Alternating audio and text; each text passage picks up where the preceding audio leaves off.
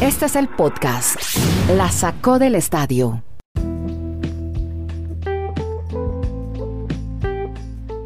Pues seguimos en estos especiales, podcast especiales que hace la sacó del estadio. Hoy nos vamos a concentrar en una liga muy importante para nosotros, la MLS, que está en una burbuja, está en Orlando y hay muchos futbolistas colombianos, eh, bueno, y de muchas nacionalidades, latinoamericanos, mexicanos, de hecho, las grandes estrellas que al final no pudo jugar, el Chicharito no pudo estar en, en la parte final, pero muchos son latinoamericanos, argentinos, hay ecuatorianos, he visto muchos ecuatorianos jugando en la MLS, pero una de las figuras destacado, jugador de selección Colombia, además capitán del equipo del preolímpico y que ha sido figura en Los Ángeles Fútbol Club es Eduard Atuesta.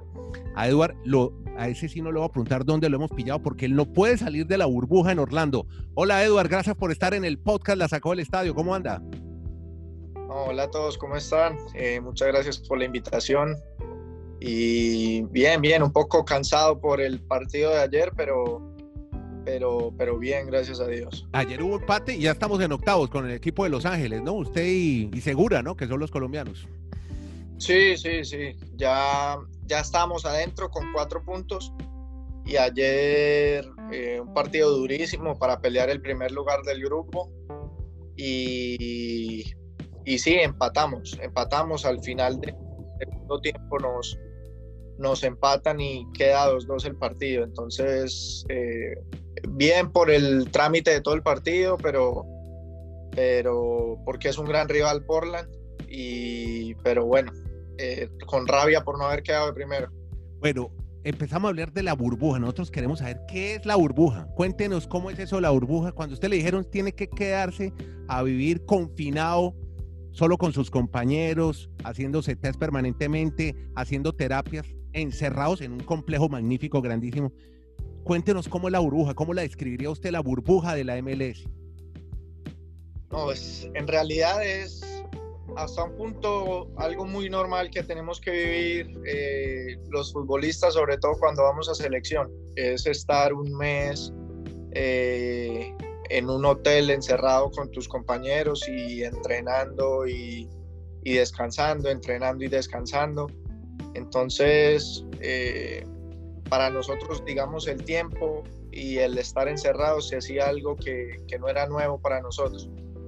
Lo que sí es nuevo y particular es que en el mismo hotel estemos eh, con el resto de equipos. Entonces, eh, eso, eso lo hace una experiencia completamente nueva.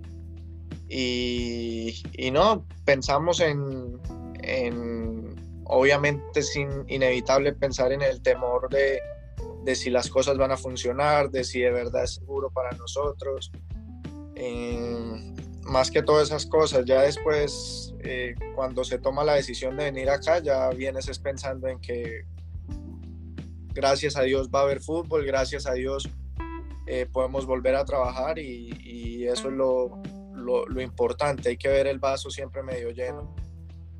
Indiscutiblemente, Edward, un abrazo. A ver, eh, a propósito, estaba anoche, anoche pendiente, esta mañana, esta mañana, porque es que los archivos quedan colgados y uno por la mañana repasa como si estuviera en la conferencia de prensa de anoche. Eh, Bradley se puso bravo, dice que no pueden permitir esos goles sobre el final, lo que usted decía. Ahora, ¿cómo es Bob Bradley y, y qué tanto les ha pegado a ustedes, qué tanto se han sentido en competencia total en este torneo que, independientemente de que da cupo a la Champions de la CONCACAF, pues es un torneo para que el fútbol vuelva, tiene algo de amistoso. Sí, pues mira, eh, el torneo de amistoso, la verdad, no, no, tiene, no tiene mucho porque la mayoría de partidos han sido bastante, eh, no sé si llamarlo agresivos, pero con una con un temperamento bastante fuerte. Me imagino todos venimos con el estrés bastante alto de estar en cuarentena y de haber parado durante cuatro meses. Eh, volvés y querés que todas las cosas te salgan bien. Eh, entonces es inevitable los choques en, en, la cancha. Además, el grupo de la muerte nos tocó a nosotros. Eh, un clásico que, que digamos se, se, resolvió por el marcador eh, en el segundo tiempo, digamos que bastante rápido, entonces no estaba tan cerrado eso, eh, que si hubiera estado más cerrado hasta el final probablemente el partido hubiera sido eh, con mucha más tensión por parte y parte, pegando patadas, con más amarillas, probablemente una que otra roja por ahí. Eh, entonces, eh, todo el mundo quiere ganar el torneo, todo el mundo quiere eh, hacer que valga la pena el haber venido a la burbuja, no haber venido solo por perder el tiempo y por cumplir. Bueno, un placer saludarte a la distancia, Edward. Yo estoy en Medellín y quiero ir un poco más atrás, precisamente a esa época cuando usted vivió acá en esta ciudad de Medellín. Recuerdo mucho a sus padres, hombre, esa amabilidad siempre aquí en las cabinas de, la radio, siempre atentos con nosotros.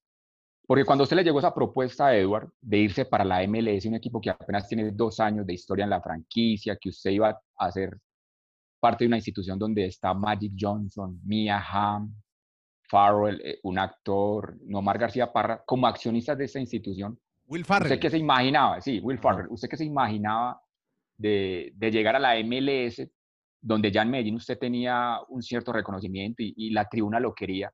¿Cómo fue para usted tomar esa decisión a la temprana que, que usted lo hizo?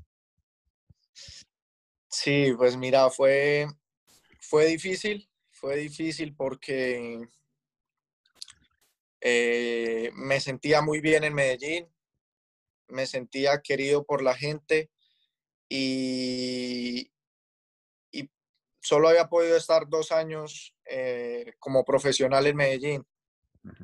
Primer año, eh, primer año y medio bastante bueno desde el punto de vista tanto así que en el primer año, en el año que debuto, somos campeones en el 2016.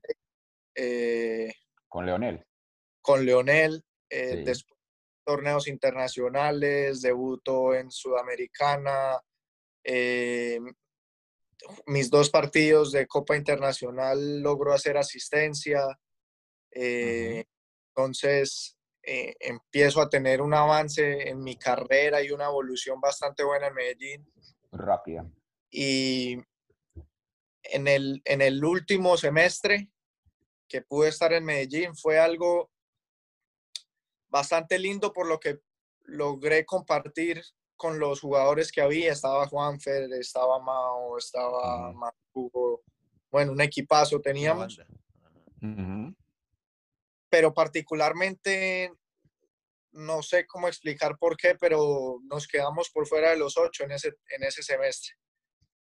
Entonces, obviamente era muy joven en ese momento, pero mi personalidad siempre ha, sido de que, por ejemplo, en ese momento yo pensaba que así, que no importara que yo fuera joven, yo era tan responsable como los, como los veteranos del equipo. Y me sentía horrible sentir que eh, éramos un gran equipo con grandes individualidades, grandes jugadores, que por momentos mostramos un fútbol increíble y por momentos no logramos estar, eh, no sé, eh, compaginados entre nosotros mismos.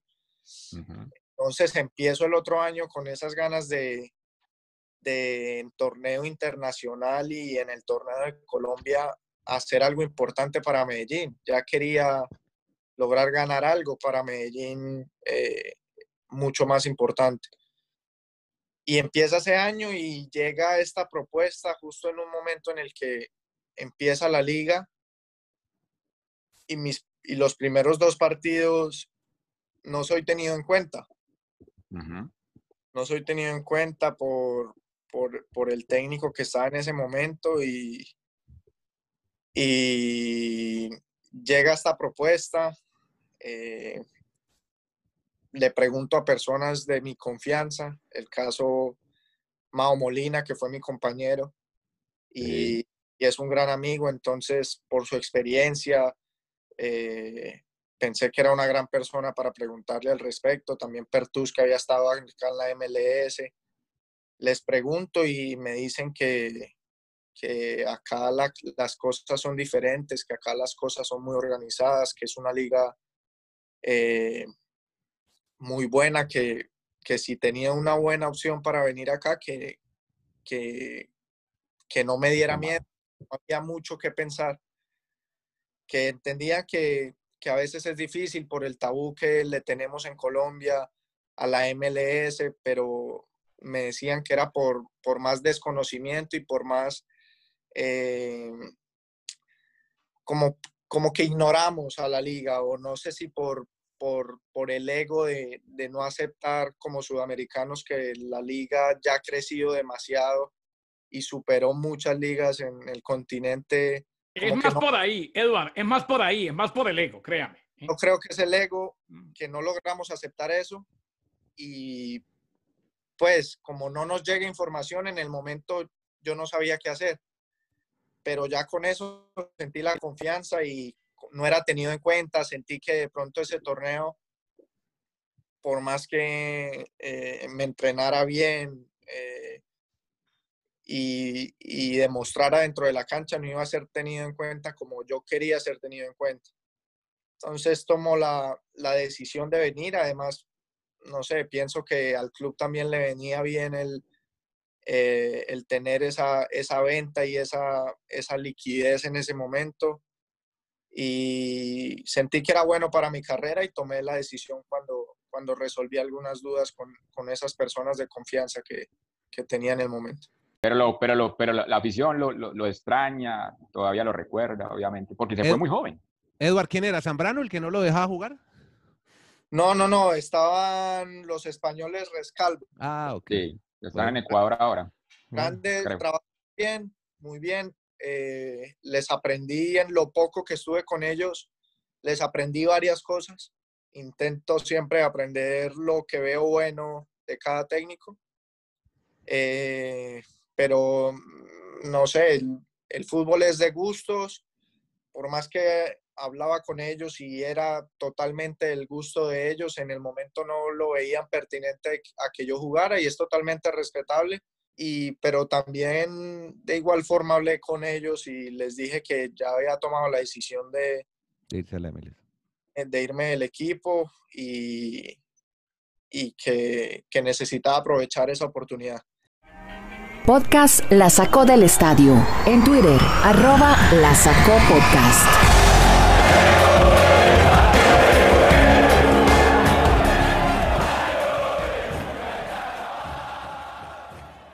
Yo quiero meterme en la, selección Colombia, hermano, porque es que imagínate que hace poco oí en un programa de radio, yo hago mucha radio deportes y oí que la época famosa de Lara, Rueda, que salieron esa generación maravillosa de jugadores que nos llevaron a dos mundiales. Y yo estoy seguro que la generación suya también tiene muchos jugadores, pero, pero, pero no ha pasado nada a nivel juvenil, prejuvenil. Lo último, el preolímpico, que podemos considerar fue un fracaso con jugadores tan buenos. Estaba viendo que ya Carrascal está sonando para irse al fútbol de Rusia, tenemos al Cucho triunfando en Mallorca y en España. ¿Qué le está pasando a esta generación? ¿Usted cómo la ve para el futuro de Colombia? A ver si podemos ir al Mundial de, al que viene en Estados Unidos, justamente ahí en su casa, donde está viviendo ahora. Sí, sí, pues mira, fracaso obviamente desde el punto de vista de lograr el objetivo, sí, fue un fracaso, pero pero no nos podemos olvidar de, entramos entre los cuatro mejores de Sudamérica. Eh, y Conmebol es Conmebol. Eh, no es una excusa, obviamente, había que clasificar y todos queríamos clasificar. Eh, jugadores, teníamos jugadores con muchísimo talento, pero tampoco se nos puede olvidar que la mayoría de nuestros jugadores venían de, un año en el que no, no habían tenido muchos minutos y eso, eso a la hora de, de, medirte ante jugadores como en este caso los brasileros y argentinos que fueron los que clasificaron, si vos te pones a ver nómina, la nómina jugador por jugador, en talento yo te puedo decir que, que tenemos para pelearle a cualquiera y podemos podemos ganarle. De hecho, en el preolímpico quedó demostrado que con Brasil se nos escapa la victoria en, los últimos minutos con un gol aislado de media distancia. Ahí viene el Alfonso López. Sí, increíble, que no lo podíamos creer. Contra Argentina hasta el último minuto tuvimos opción debajo de la, en la raya. Entonces, está bien, por la rabia del momento, por la adrenalina de, de no haber clasificado, puedes decir lo que quieras, la gente puede decir lo que quiera de, de que, de que las cosas se hicieron mal, de que no hicieron bien las cosas. Puede ser, no, eh, Eduard, me meto ahí. ¿Pudo haber faltado un poquito de gestión por parte del cuerpo técnico? ¿Manejo? No, yo pienso que, que no va por ahí. Pienso que no era, no era tiempo para que, para que nosotros ganáramos, por cómo se dio el destino de cada partido. Como te digo, si vos te pones a ver el partido contra Brasil, fuimos superiores. Contra el Brasil decía que nos iba a pintar la cara y que nos iba a meter cuatro goles como lo hizo con Uruguay, como lo hizo con las otras selecciones. Y vamos y jugamos nosotros y con toda la personalidad del mundo, corriendo y metiendo, hacemos el primer gol y empezamos a darle manejo a un partido que era nuestro hasta que llega ese gol desafortunado. De hecho, tenemos más opciones, ¿me entiendes? Después contra Argentina lo mismo. Claro, claro. Pero, a ver, y esos es donde esos pequeños detalles marcan la diferencia y ves la nómina de Argentina y nada más los tres jugadores de ofensiva son, venían de un año increíble en Argentina. Gais sonaba para, para los mejores equipos de Europa. Eh, el volante McAllister en Boca, Libertadores, jugando de todo, con, un gran año también. Trius, eh, Ursi, creo que ese era el, que nos hizo un gol increíble, que no sé si lo vuelve a hacer, casi de 40 al ángulo. Nunca había visto un gol así en lo que llevo jugando. Y, Brasil ni se diga, o sea, jugadores titulares en el Lyon, en Corinthians, en Sao Paulo, jugadores que están pagando ahorita 20, 25 millones por ellos. Y nosotros, eh, con todo el talento del mundo, Carrascal uno de los mejores jugadores que he conocido, eh, que pudo explotar en varios partidos del, del Proolímpico, como esperaban. Pero River no ha podido jugar. No sé por qué razón. Venía sin ritmo. Entonces, cuesta después de partidos, sobre todo en un torneo tan difícil que juegas tantos partidos seguidos. Nico venía de, de América de jugar la final y hacer una gran final, venía con confianza, pero de, de, un año que no había podido jugar mucho y eso cuesta en torneos como eso. Eh, y son nuestros jugadores en ofensiva más importantes. Entonces es, es, complicado. Si te pones a ver, probablemente Eddie Segura y yo éramos los únicos que venían con continuidad eh, de fútbol y minutos. Es que eh, definitivamente, o sea, eh, el objetivo no se cumplió, pero sí hubo cosas positivas y, como dice Andrés, hombre, ojalá que esta generación de aquí al 2026, porque ustedes son los del Mundial del 2026, pues estén en la Copa del Mundo y usted la tenga en casa. Regresando al tema de la selección Colombia, usted es muy versátil en el medio campo de un equipo de fútbol y ha aprendido mucho más eso que nos está comentando en Los Ángeles. ¿Usted ha tenido ya contacto con Queiroz? ¿Está en contacto con este nuevo proceso de selección mayor? Porque ya usted pasó su camino en sub-20, sub-23 pero la vida sigue y no se puede perder un talento como usted, porque aquí todavía en Colombia estamos como, ah, la gente se va a la MLS y se pierde. ¿Qué, qué concepto tiene eso que le, que le, estoy comentando? No, no he tenido la oportunidad de hablar con, con el profe Queiroz, eh, pero supongo que, que el staff de... Lo deben tener en el radar, eh, seguro. Saber no solo de Eduardo Atuesta, debe saber de, debe estar viendo lo que hace, no sé, los charás, debe saber qué hacen los manotas, debe saber la MLS, eh, jugadores que, marcan diferencia acá y que son, son importantes acá. Llegar a un equipo como Los Ángeles Fútbol Club, un equipo nuevo, encontrarse con compañeros como Carlitos Vela, como Rossi, este muchacho venía de ser goleador eh, en Peñarol en el sub-20, eh, en fin, una ciudad de estrellas, de pronto se encuentra con el tráfico. Eh, ¿Qué ha significado para su carrera y por qué es buena la MLS? O sea, ¿qué tiene la Major League Soccer como para que hoy digamos, esta liga definitivamente en infraestructura y hasta en fútbol pasó a ser una de las buenas ligas del continente, quizás una de las tres mejores. Claro, mira, primero la dinámica y la velocidad del juego acá es mucho mayor a la que, a la que está acostumbrado en Colombia. Y pasé de correr de 8 a 10 kilómetros, que era lo máximo que uno llegaba a correr en Colombia, a estar entre 12 y 13 kilómetros por partido acá. Entonces, e, eso te da una, un avance, un avance. Son, son números eh, de los mejores o de los equipos más dinámicos en, en, Europa. Son los únicos que superan eso. Podría ser Liverpool, podría ser equipos como estos que físicamente eh, someten al rival eh, completamente. Entonces, de ahí la preparación y, el acostumbrar tu cuerpo a esa dinámica y tu juego a esa dinámica ya de por sí lo hace un avance grande. Después, obviamente, aquí tenés equipos eh, que juegan mal a la pelota, que no juegan a nada, que te pelotean todo el partido, pero también, como en todas las ligas, hay equipos que juegan un mal fútbol y hay varios equipos que son futbolísticamente y de, de rendimiento grandes en la liga, que te pelean título cada, cada año.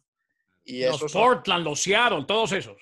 Seattle, los Toronto, eh, son equipos complicados, muy difíciles.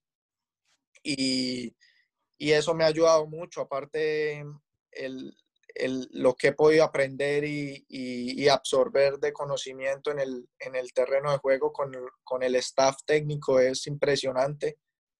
Eh, yo venía de, de una idiosincrasia colombiana en que el volante de buen pie tiene que tocar el balón a un lado, ir a pedirla hasta allá, recoger el balón, si toco al otro lado, ir corriendo hasta allá y volverla a pedir. Y para nosotros eso es jugar bien al fútbol o es un jugador que se echa al equipo al hombro, como decimos nosotros. Aprendí a, a, entender el juego, mmm, digamos, veíamos mucho, hemos visto muchos videos del estilo de, de jugar de, de, Guardiola en el Barcelona que lo ganó todo.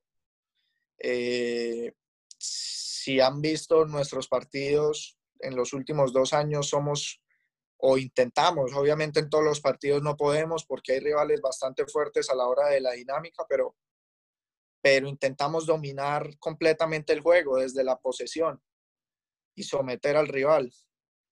Y, y, entendí que no hay que correr como loco. Entendí que hay que entender cómo, cómo moverse, leer el juego. Es más de, de, de lectura y encontrar pequeños espacios. No vas a encontrar eh, un hueco gigante en, en, en, en, los volantes del otro equipo. Encuentras eh, con movimientos de dos o tres metros, ya encuentras una ventana de pase en la que con control dirigido y pase ya eh, empezás a dominar ahí sí. eh, en la mitad de la cancha. Y eso es lo que logré entender. Obviamente ahí es donde la adaptación, eh, uno tiene que ser abierto y pisar el ego y, y, y volverse humilde a que uno no tiene. va bien, muchacho. Eh, usted la tiene clarísima. Muy bien, Eduardo. Muy bien. Hay que pisar Eso. el ego y seguir. Claro que sí. Oiga, a mí me llama la atención, Eduard. Eh, Eduard, ¿usted está haciendo una carrera simultánea o solo está dedicado al fútbol? Es que usted habla muy bien, usted lee mucho. ¿Cuáles son sus hobbies? ¿Qué hace? Eh... Y cuéntenos cómo es un día suyo en Los Ángeles. Eh, yo he, he, estado estudiando desde hace varios años administración de empresas. Empecé en Medellín. Bien. Empecé en la UPB. Qué bueno. Pero ya, bueno, presencial ya después no se me hizo imposible. Pero Tuve virtual. que. Por acá se puede. Que pude validarlas a una universidad virtual eh, e intentar seguir eh, virtualmente. Y lo intento hacer hasta, hasta el momento. Entonces.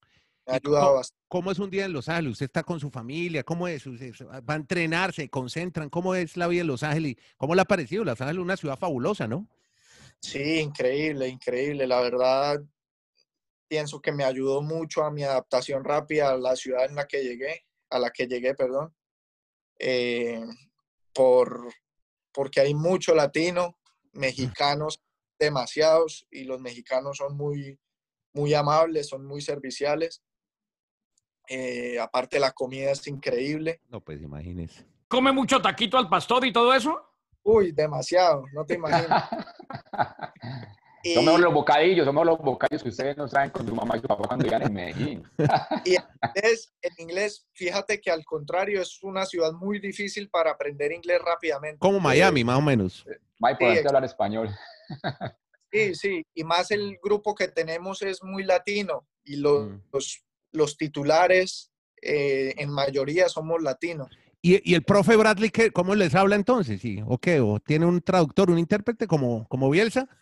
No, al principio conmigo, eh, Carlos, que ya hablaba inglés, eh, traducía, eh, eh, técnicos del staff, ayudantes de él saben hablar español, pero por ejemplo ahora con los nuevos, los que llegaron este año y, y nuevos que iban llegando como Eddie Segura, Ya él hablaba y yo después de un tiempo ya lograba ayudarles a ellos a traducir todo lo Claro. que quería decirles. Entonces, como me Ah. ayudaron, ya llega el momento en que yo tengo que ayudar a los No. demás. No espero que conteste esta, pero simplemente se la dejo ahí.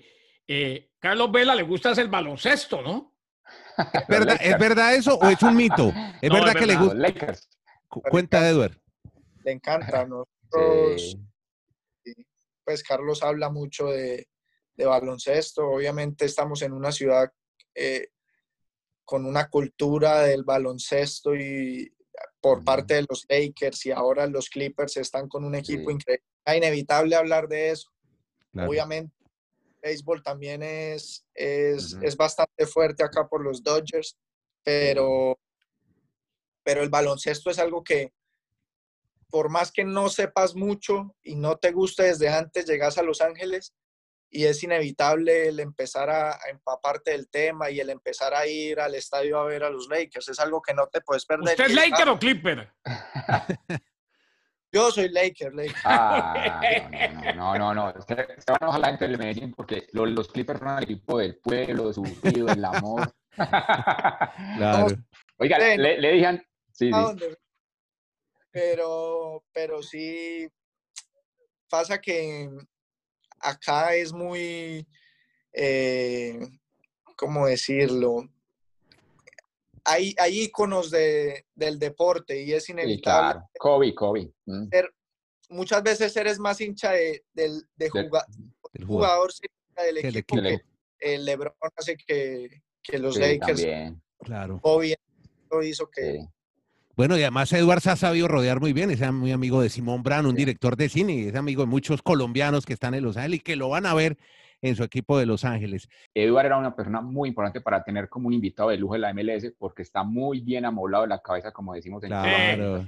Hay otros que se preocupan más por amoblar otras cosas. Y- Eso y- lo va a y- llevar y muy no- lejos a usted, Eduard. Y, y Y antes, de que, antes de que despida, antes de que despida Andrés, qué bueno, Edward, que usted pisó el ego, sigue aprendiendo, usted va para adelante, siga así, Sí, maestro, sí, bien sí, amolado, sí, como dice. Dani. Muchas gracias, Edward, por estar estos minutos acá en este podcast. La sacó del estadio. Muy amable. No, a ustedes, muchísimas gracias. Que Dios me los bendiga.